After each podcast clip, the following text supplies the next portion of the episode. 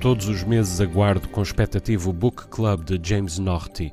Todos os dias ouço Emílio Pedro e as restantes vozes do BBC World News trazendo-me notícias e desenvolvendo-as com proporções de todos os cantos do mundo, inclusive aqueles a que só ligamos por exotismo, raiva ou condescendência.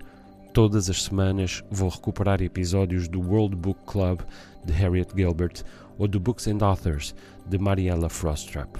Só a voz de Mariella Frostrap meio Judy Dench e meio Demi Moore, chega para me fazer voar e ainda por cima, pecador me confesso, fui procurá-la no Google. É uma mulher bonita. Sou consumidor sobretudo da rádio e dos podcasts, mas tudo nos diferentes canais BBC, TV e portais incluídos é diferente. Onde os média americanos são belicosos, a BBC é equânime. Onde os média franceses são arrogantes e belicosos também, porque é uma França cada vez mais americana, a BBC é curiosa. Onde os média portugueses são excitadiços, a BBC é culta. Ou é mais equânime mais curiosa e mais culta, inclusive do que a generalidade dos restantes média britânicos e não só os asquerosos tabloides.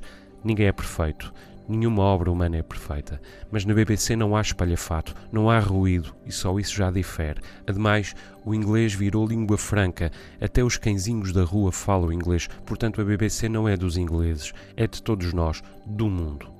Pois agora Boris Johnson, estimulado por essa perigosíssima e poderosíssima eminência parda que dá pelo nome de Dominic Cummings, deu início ao ajuste de contas com ela.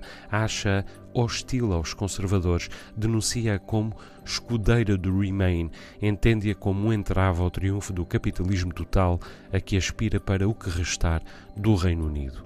Para já, proibiu os membros do governo de aparecerem no programa Today da BBC Radio 4 e, entretanto, deu ordem a Cummings, ou terá sido ao contrário, para recuperar a estratégia do think tank New Frontiers Foundation que este dirigiu e que há uns anos desenvolveu uma campanha subterrânea para minar a credibilidade da cadeia e forçar a sua privatização. Na altura não resultou porque estavam no poder os trabalhistas e quase só havia a blogosfera. Já agora estão no poder não apenas os conservadores, mas o Sr. Johnson. Existem as redes sociais e o micro-targeting que produziram o Brexit e instaurou-se uma embalagem global produzida tanto pelo novo isolamento britânico como pelo seu desejo de se aliar aos grandes regimes populistas que facilitará uma revolução no xadrez mediático interno. Como? Muito fácil extinguindo a taxa de serviço público que sustenta a BBC, como já se discute.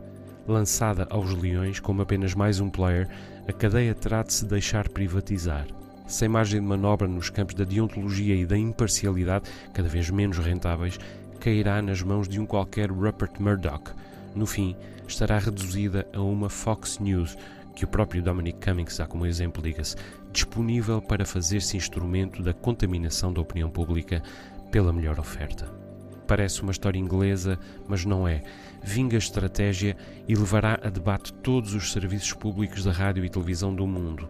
Levará definitivamente a debate a nossa própria RTP, incluindo todas as suas plataformas. O que eles decidirem, acabaremos por decidi-lo nós também.